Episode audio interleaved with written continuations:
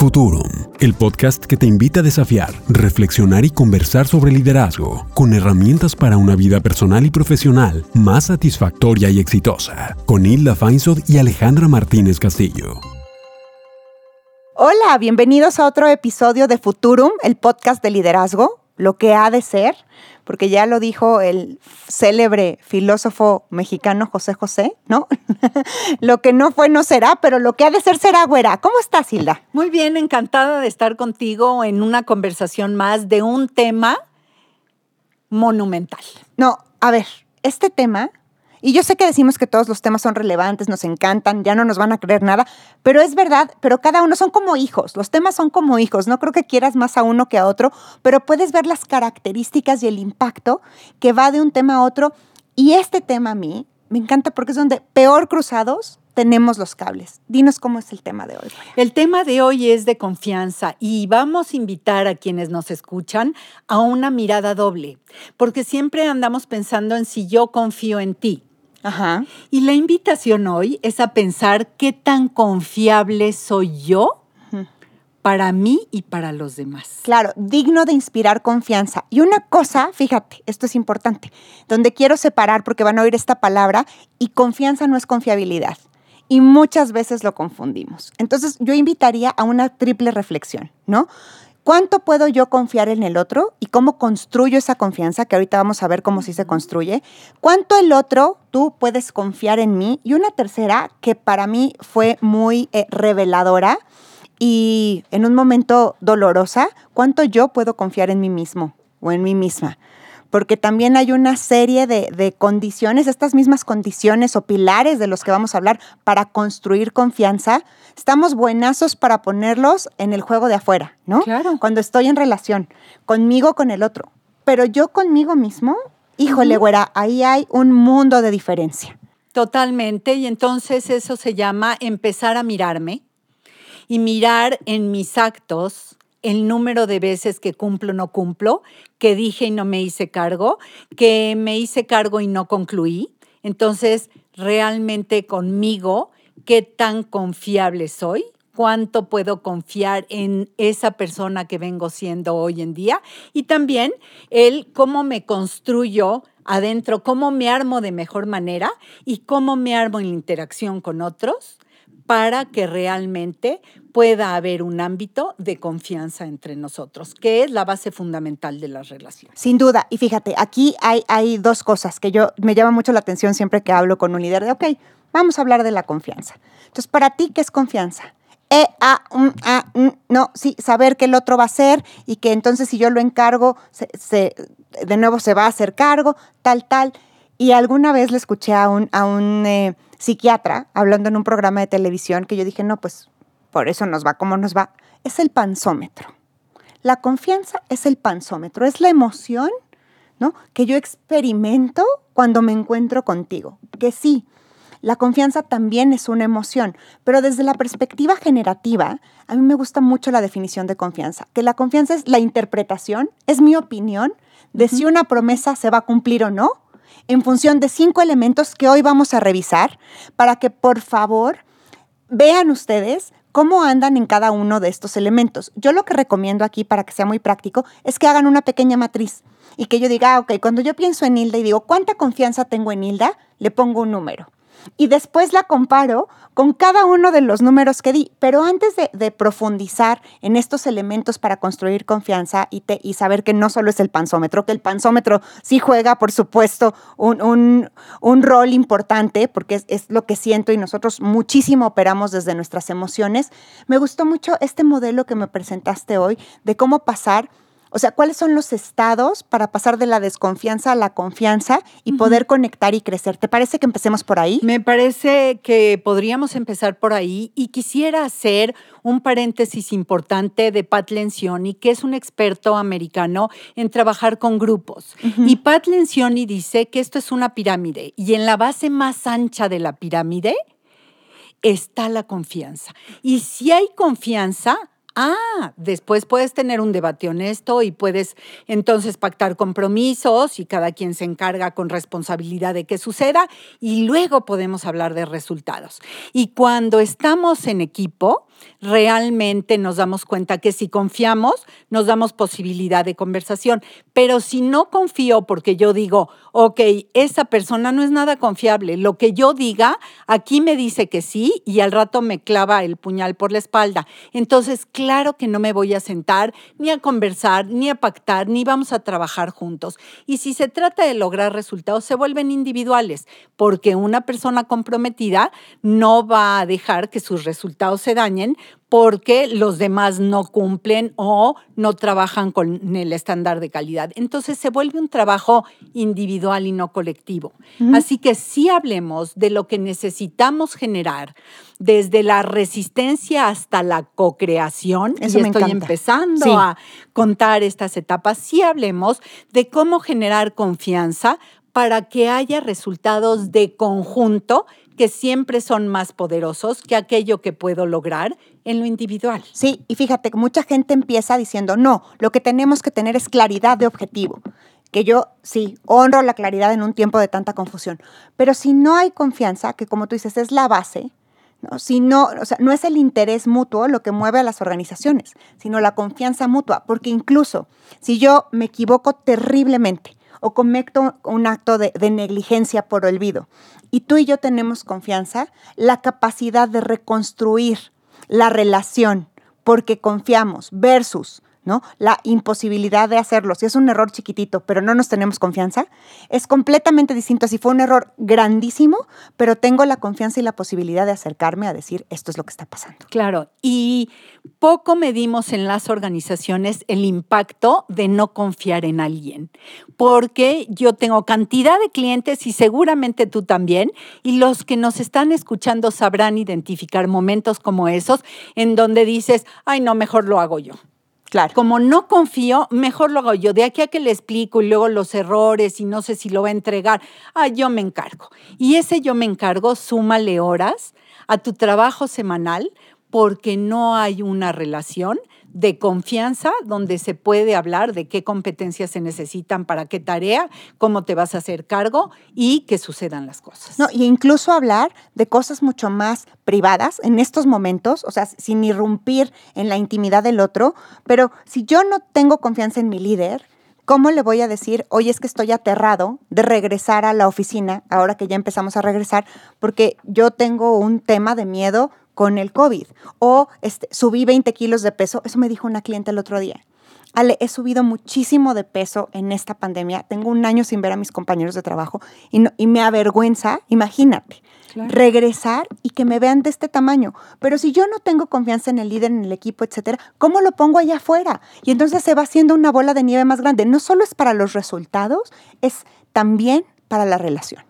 Por supuesto. Y hablemos entonces de este modelo, que es una invitación a pasar desde empezar a conectar para crecer, desde no creer hasta colaborar juntos. Y hablemos de las etapas que son cinco las que implica poder realmente tener relaciones de confianza y vamos a hablar de baja confianza hasta llegar a lo que se llama alta confianza. Okay. Y lo primero que sucede en una relación es que tenemos que trabajar.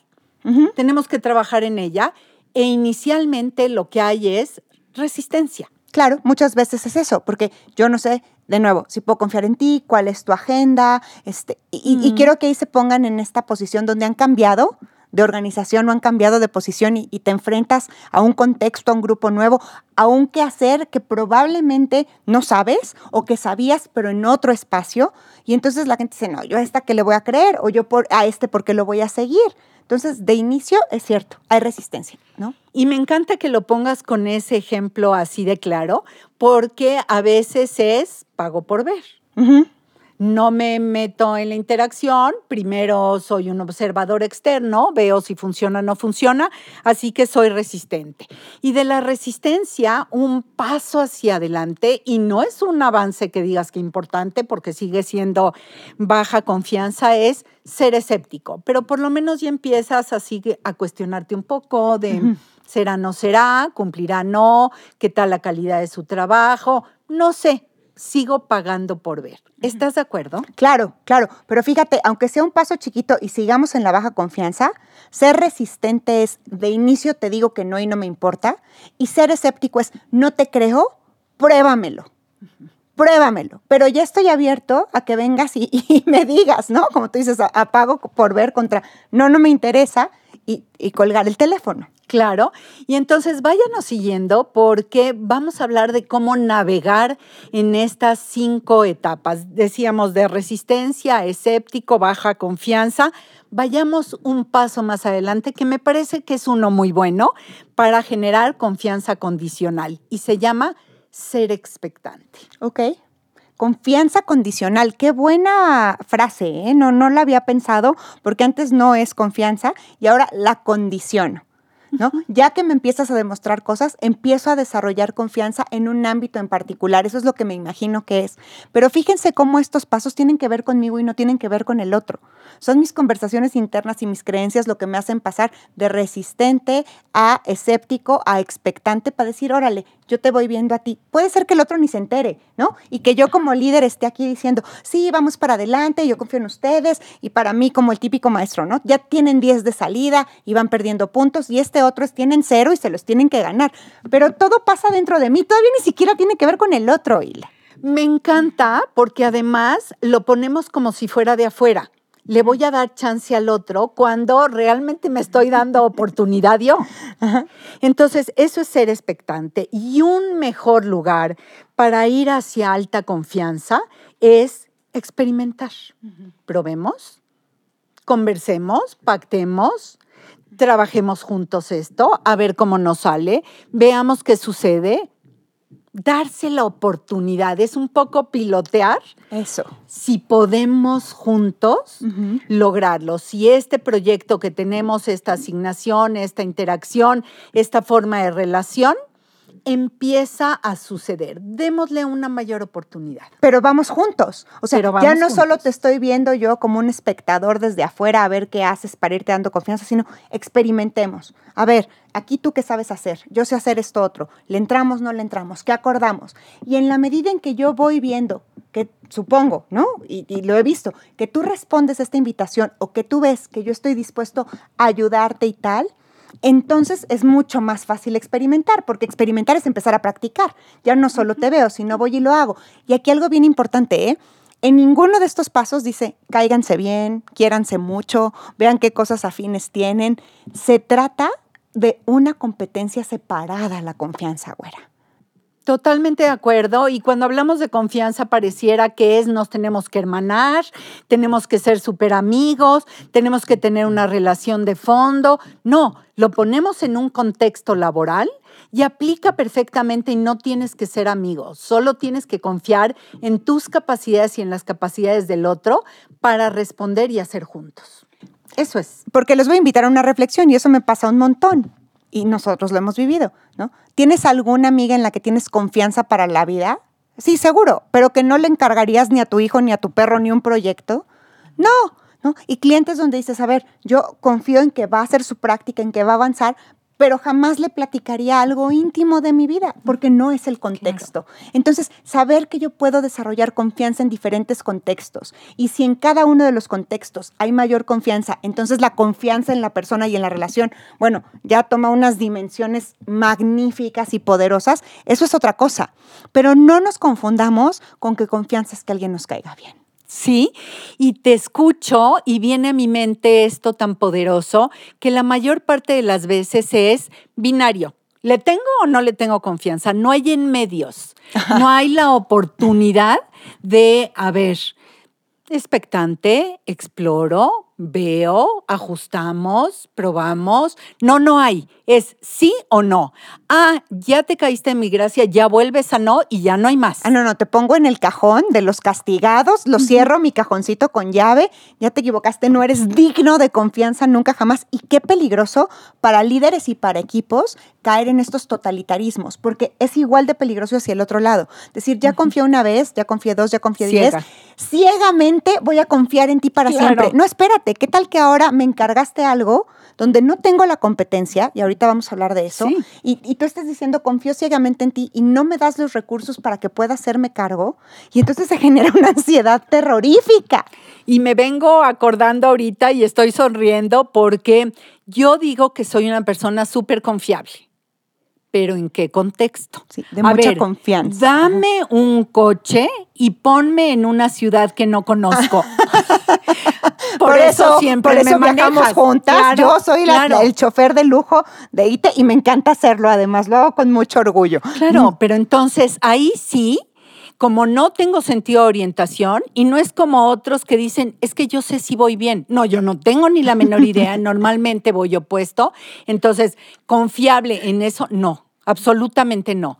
Ah, que honro mis compromisos, sí. Ahí sí, pero en esto no. Entonces también no puedo decir que soy al 100 en todo, este, a lo largo, a lo ancho. No, hay cosas en donde mis competencias hacen que sea sumamente confiable y alguien puede tener confianza absoluta de que lo voy a hacer y otras en donde de veras no. Ok. Entonces ya pasamos por estos cuatro puntos donde podemos decir que es nuestro brújula interna y con cuál cerraríamos para saber que, que ya de verdad existe esta relación de confianza conmigo, con el otro, con el equipo, que eso tiene otra complejidad porque somos muchos, Ajá. ¿no? Pa- para poder eh, crecer, diseñar a futuro y fluir y navegar con más facilidad. Ya dijiste y es como la gelatina. Ya cuajó Ajá. y se llama co-crear. Ok. Ya probamos, experimentamos, ajustamos, ya pasamos otras etapas en donde dejamos atrás resistencia, escepticismo, expectación, dejamos experimentación, nos funciona, es la etapa de co-crear. Ahí ah, podemos hablar de alta confianza, no es confianza ciega, es alta confianza y podemos hablar de que conectamos y crecemos. Y esto es una navegación. A veces por algún factor regresamos tantito, otras veces ajustamos y volvemos. Es navegar. Claro, y, me gusta mucho poner este ejemplo de que es una práctica y yo, yo ahora que estoy aprendiendo yoga o practicando yoga, lo veo muy parecido a eso. Hay días que una postura me sale re fácil y puedo doblarme y digo, wow, quién sabe. Y luego al día siguiente ya me caí, parezco Kung Fu Panda en inicio. Y, y lo veo con mis clientes y lo veo en la confianza y lo veo. Y claro, ¿no? Es, son dos pasitos para adelante, medio para atrás, Sí. uno para el lado. Me sigo identificando y no creer que porque ya llegué a un lugar, eso va a permanecer Siempre. así para siempre. Entonces, tener alta confianza y no confianza ciega, que me gusta mucho esta diferenciación. Y, yo lo veo, como cuando empezamos el podcast, ¿no? Oye, ¿sabíamos cómo hacer un podcast? ¿Habíamos estado en algo así antes, juntas, tal? No, pero había tal grado de confianza que dijimos, co-creemos, ¿qué es lo que necesitamos? ¿Qué sí podemos hacer? ¿Qué se te ocurre? Oye, no, eso me parece súper raro, eso no hay que hacerlo. Y tener esta confianza que genera apertura para decir, en esto estoy de acuerdo, en esto no tanto, esto no me gusta. Y incluso en eso mismo, como no tenemos confianza por la competencia, decir, híjole, aquí experimentemos. Oye, aquí estoy expectante. ¿Será? ¿No será? Y le da otro, otro matiz a toda nuestra vida. Porque creo que sí viajamos más ligeros, ¿verdad? En la medida en que tenemos alta confianza y no confianza ciega. Y ahorita lo que vamos a platicar es cuáles son estas partes, ¿no? Estos eh, legos, como yo le llamo, o ladrillitos, o varillitas, o el, el, Grandes componentes. Exacto, componentes, su Play-Doh de preferencia, ¿no? Lo que les guste de más maleabilidad, para saber que no solo es el panzómetro, sino que de verdad yo puedo incorporar prácticas muy claras para identificar por qué confío o no confío en alguien más y ayudar a que esa confianza se desarrolle, porque la confianza es de la relación, y también ver yo por qué parezco, ¿no? Que o alguien tiene baja confianza en mí o yo tengo baja confianza en mí mismo. Totalmente. Así que háblanos, Ale, de cuáles son estos elementos que componen la confianza. De si estamos hablando, porque esto fue un mapa para navegar, ¿qué elementos tienen que estar presentes en la relación que tenemos tú y yo, que tenemos conmigo, con los otros, contigo, eh, en grupos, en personas? eh, ¿Qué tenemos que hacer? en estos cinco elementos para ponerlos como un Lego y construir. Me, me, gusta mucho ponerlo así y creo que lo que cada quien tiene que hacer es un trabajo personal, pero yo les voy a decir cómo se ven, güera, ¿no? Y es bien importante decir que estos cinco elementos son una interpretación, ¿eh? Es mi opinión, pero ¿cómo vuelvo una opinión más poderosa? respaldada de evidencias. Yo cuando pongo a mis, a mis clientes a hacer estos ejercicios de, oye, ¿en tal persona tienes confianza? Sí. Del 0 al 10, ¿cuánta? No, 9. Dame evidencia. ¿no? Y en tal persona, pues como tres, dame evidencia. Y a la hora que vamos soportando con la evidencia, ni el 9 era tan 9, ni el 3 era tan 3.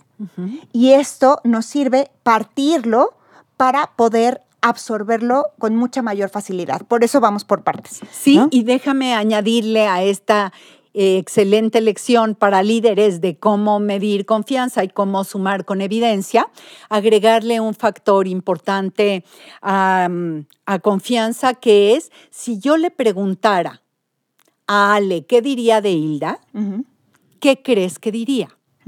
Entonces es ponerlo allá afuera, no nada más es dejarlo desde mi perspectiva, sino ¿qué diría el otro acerca de si puede confiar o no puede confiar en mí? Claro, y aquí requiere de dos elementos muy importantes, valor y vulnerabilidad. Creo que estas dos Bs son críticas para cualquier ejercicio de reflexión, porque digo, ah, ¿qué diría Ale de Hilda? X, Y, Z. Claro, pero mira, porque me tiene envidia, porque tuvimos un problema, porque tal. Claro, pero ¿cómo lo separo? Entonces, vamos a ver qué practicar, qué, cómo puedo cambiar esta opinión, que de nuevo es opinión, es juicio, es evaluación, pero tiene un efecto, se vuelve más poderoso en la medida en que tengo evidencias. Así que suelta el primero. El primero, entonces, el primero es sinceridad. Y es la evaluación, ¿no? De cuánto dices lo que quieres decir y, quieres decir lo que dices. Es honestidad, es si te creo. Es cuando me dices, Ale, nos vemos el fin, si es jarabe, este, si es baba de perico, o sé que yo tengo que apartar algún espacio el fin porque te voy a ver el fin. Sí, y aquí en México, para los que nos escuchan afuera, aquí en México le llamamos neta. exactamente. decir la neta. Ajá, ajá. No. Eso es sinceridad. Sí, ponerme genuinamente ahí afuera con lo que creo, no creo, opino, no opino, y quiere decir que mi opinión está respaldada por conocimiento. Totalmente. Entonces, este es uno de esos elementos que es otra vez, si lo pudiéramos poner como en construcción, base. La base de todo lo demás. Porque si yo siento que la persona no tiene esta dosis de sinceridad, lo demás ya es lo de menos. Que dice que sí, pero no quiere. Sí. Y, y hay algo más allá de empezar a, ver los resultados, donde yo sé de, oye, es que no le creí. Esta sensación emocional de no le creí, Y cuando yo le digo, a ver, pero tradúcelo a evidencias, que a la gente le cuesta mucho trabajo, si me dicen, no, le pues estaba hablando conmigo y me dijo que sí, pero estaba viendo su celular, no lo anotó, este, no sé, hemos querido vernos seis meses y sigue sin suceder. Entonces, claro, no hay sinceridad y ya de ahí partimos. Ahora, ¿qué pasa si sí tengo mucha sinceridad? ¿No? De, sí, güera, yo estoy dispuesta a ayudarte. Ale, necesito tu ayuda. Y yo como te quiero tanto y tenemos muy buena relación de confianza. corres, yo sé que corres. sí, sí, güera, sí lo que necesites. Y viene el segundo pilar, ¿no? La competencia. Sí, güera, yo te necesito, yo te ayudo, ¿qué necesitas? No, es que se me ponchó la llanta, reina. Achis. Espérame tantito. Espérame a ver a, Yo te ayudo hablándole un mecánico, ¿no? Y entonces el, el, segundo componente es esta que es competencia, que es la evaluación de que eres capaz de hacer lo que dices que vas a hacer. Claro, que no nos gane la emoción, y ya lo hemos dicho en este micrófono, que tampoco sea un sí automático porque quieres a la persona, porque quieres ayudar, porque te gusta que la persona tenga esta posibilidad de responder ante el entorno. Em, entonces, en ese momento, Sí, absolutamente. Lo que hay que hacer es evaluar competencia. Otra vez, piden que yo maneje, que vaya al aeropuerto por unos ejecutivos, los lleve al hotel, que se hospede, no sé qué yo me puedo perder muy fácilmente, voy a dar una pésima imagen en eso. Ah, háblenme después de cómo con los equipos construir interacciones, promover conversaciones. Ahí sí.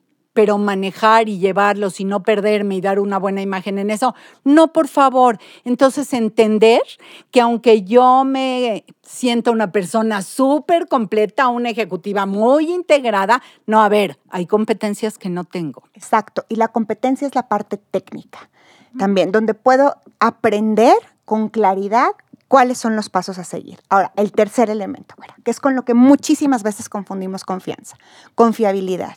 Y confiabilidad es la evaluación de qué también cumples o administras tus promesas, porque no podemos cumplir todas las promesas, ¿no? Nosotros teníamos un acuerdo para grabar cierto día, ya estábamos todos en el equipo muy puestos y un integrante del equipo dijo, ah, quiebre, tengo una entrevista muy importante, ah, ok, tal día cancelamos y ponemos tal otro. Oye, esa persona ya no es confiable, claro que sí, porque negoció con tiempo. Y la vida se mueve y, y, las agendas también y hay otras prioridades y eso no quiere decir que no eres confiable. Ah, si eso lo haces el 100% de las veces, no, no eres confiable absolutamente. Claro, entonces es, ¿qué, ¿cuán capaz soy? ¿Qué, qué, veces de cuántas que yo digo que voy a hacer algo, lo hago o lo negocio con tiempo? Y si no lo negocio con tiempo, ¿cómo resarzo? Que ya hablaremos completo de un programa de resarcir porque creo que, merece mucho la, la, dicha, no la pena, este, cuando hablamos de confiabilidad. Oye, te equivocaste una vez, lo hemos platicado en otros, en otros programas ah, esa vez me voy a encargar de esto para volver a construir la confianza. Ah, es confiable. Mira, aunque se haya equivocado aquí y aunque haya sido un, un, error grandísimo para el equipo, en la medida en que yo lo reconozco, lo declaro y después compongo el asunto, pido ayuda para hacerlo, esa confiabilidad se ve reforzada. Y aquí tenemos una frase que es muy común también, de mató una vez a un perro, ya se volvió a mataperros. No, no se volvió a mataperros. Otra vez las evidencias. ¿Cuántas veces no cumple y no cumple con los requisitos, las condiciones de calidad? ¿Cuántas? Ah, he seguido. Ok, entonces la decisión es otra. Pasó una vez, es diferente. Claro. Y aquí de nuevo, muchas veces confundimos el cariño, el aprecio, el cuidado, el amor con, bueno, sí, pero pues no importa porque mira, es buena persona, le echa ganas. No, aquí estamos hablando de confianza y de confianza en un ámbito en específico, insisto. Entonces, el siguiente componente, y este, eh, nuestro querido maestro Bob Dunham afirma que este es el más importante, todavía más importante que la sinceridad, y se llama cuidado. En español creo que no abarca la amplitud de la palabra en inglés que es care, porque no, es care, cuidado. ¿Y qué quiere decir? Es la evaluación de que cuando tú tomas una decisión o haces una promesa o la vas a ejecutar, mis intereses y lo que me importa están tan presentes como los tuyos. Y esto no quiere decir... Están cuidados. Exactamente, que, va, que vamos a ser todos siempre muy democráticos. No, eso no quiere decir de ninguna manera porque muchas veces no funciona. Entonces, si dices, no, yo, yo no quiero regresar nunca a la oficina, a ver, te escucho, lo entiendo, pero hoy la, la, política, porque así funciona, ¿no? La política de la organización es todos regresamos dos veces a la semana a la oficina mezcladitos. Entonces, te entiendo, te escucho, pero este es uno negociable para la organización. Ayer me platicaba mi tía y me moría de la risa de que mi abuela era muy miedosa, ¿no? Pero que lo que les hizo la diferencia fue venirse a vivir a la Ciudad de México, ellos son de Papantla. Entonces, que se acuerda muy bien que los reunió a todos, mi, abuela tenía un mejor amigo que quería profundamente, y le dijo que le iba a poner una papelería y una ferretería a su esposa, pero que solo la abriría si ella la venía a administrar, porque solo confiaba en ella para hacerlo. Y entonces que junto a sus cuatro hijos, que habían de haber estado muy, muy jovencitos, ¿no? De, de 17 a 13 años, que le dijo, a ver tú, Carmen, ¿te quieres ir? No, a ver, Concha, ¿te quieres ir? No. Ángel, ¿te quieres ir? No. José Luis, ¿te quieres ir? No. Ok, les informo que nos vamos la siguiente semana. Entonces, ¿para qué nos preguntan? ¿Para qué? Pues para ver si va a haber resistencia, escepticismo, qué, y yo ya haré otras circunstancias, o sea, tomaré otras decisiones, otras estrategias, pero la decisión está tomada. Pero te escucho y me voy a encargar de eso que te preocupa. Entonces, en el cuidado es saber que no hay agenda oculta, que no estás viendo nada más para ti, que no hay intereses ocultos o egoístas, sino que genuinamente es necesario hacer algo, pero te estoy tomando en cuenta, no te voy a atropellar. Y en ese cuidado, realmente lo que hay que poner es muchísima atención a qué pactamos. Pacté tomar en consideración A, B, C, D que tú pediste. Ok, entonces me hago cargo. que es diferente a no haber tomado eso en cuenta o haber atentado contra eso que pacta. Todavía más grave, todavía más grave. porque ahí además se experimenta una interpretación de traición, que ya también hablaremos en otro programa de eso. Pero, pero esta parte de cuidado es, digamos, el escudo protector de toda la confianza. Y el, el quinto elemento es el respeto. Y el respeto, entendido desde esta perspectiva, es la evaluación de que la persona y su dignidad es más grande que sus errores, sus preferencias políticas, sus gustos religiosos, este, preferencias sexuales, quiebres, errores, gustos por el fútbol, etcétera, etcétera. Siempre alcanzo a ver la persona y su dignidad por encima de todas estas demás cosas que le adornan, ¿no? O, le, o lo hacen más feo desde mi perspectiva ya no supe cuál es la primera, porque oigo esta y me parece que si esta no está, no está ninguna. También. Entonces, si no está el respeto, el reconocimiento al ser humano y el respetar la dignidad del otro, no está nada. Y muchas veces también es mi propia dignidad. Porque yo cuando he hecho esta matriz, hay gente que me dice, no, pero ¿cómo va a salir respeto? O sea, de no cuidar, de, pues, si yo soy yo, ¿no? Sí, pero sí puede ser que pongas en riesgo tu dignidad por ceder ante otro, por acomodarte en un lugar, por miedo a que tu jefe te diga alguna cosa. Entonces, por ejemplo, yo puedo romper mi respeto cuando por pertenecer a alguien que está hablando mal de otra persona, digo, ay, sí, es horroroso y me meto al juicio y ya que salgo de ahí digo, híjole, yo no quería ser esa persona. Claro, y me recordé ahora de la película de Julia Roberts, de Novia Fugitiva, que uno de los de las personas que estaba cerca de la vida de ella le decía, es que tú realmente lo que necesitas es dejar de estar de un novio en otro para correr eh, fuera de las relaciones y de veras entender lo que tú quieres, porque nunca sabes cómo te gustan los, huevos en la mañana, eh, como te gustan conforme a la persona con la que sales. Ah, él come huevitos ahogados, pues ahogados serán. Ah, me encantan ahogados. Él come con em, chicharitos, eh, entonces así, no, espérame tantito. ¿Qué es lo que tú quieres en principios y valores? ¿Qué va perfectamente alineado con lo que eres? ¿Qué no atenta a tu respeto y a tu dignidad para poder estar armónicamente con los otros. En relación con el jefe, con el equipo, con la misma organización, porque muchas veces mis valores no se alinean con, con, este propósito y misión de la organización. Entonces, cuando yo tengo estos cinco pilares, y los pongo en el modelo de navegación, puedo ir viendo, oye, ¿por qué, ¿por qué estoy escéptico? ¿Por qué estoy resistente? Ah, claro, porque lo que interpreto que le falta es sinceridad. Pero ¿de verdad le falta sinceridad? ¿O son mis narrativas, que ya hablamos de narrativas, ¿no? Son mis este, cuentos mentales, mis recámaras interiores donde no están ahí. Ah, ok. Entonces, ¿qué es lo que tengo que hacer para poder promover cada uno de estos pilares. ¿Qué te parece? Me encanta cómo lo fuiste eslabonando junto. Y esta es una invitación para otros que nos están escuchando el día de hoy, que tengan oportunidad de ver cómo con estos cinco elementos en los que hay que navegar y estos cinco componentes fundamentales, estas diez cosas, cómo se acomodan en términos de confianza y empiecen por casa. ¿Qué realmente soy una persona que puedo confiar en mí mismo, en mis talentos, mis capacidades, mis posibilidades, mis recursos para salir adelante.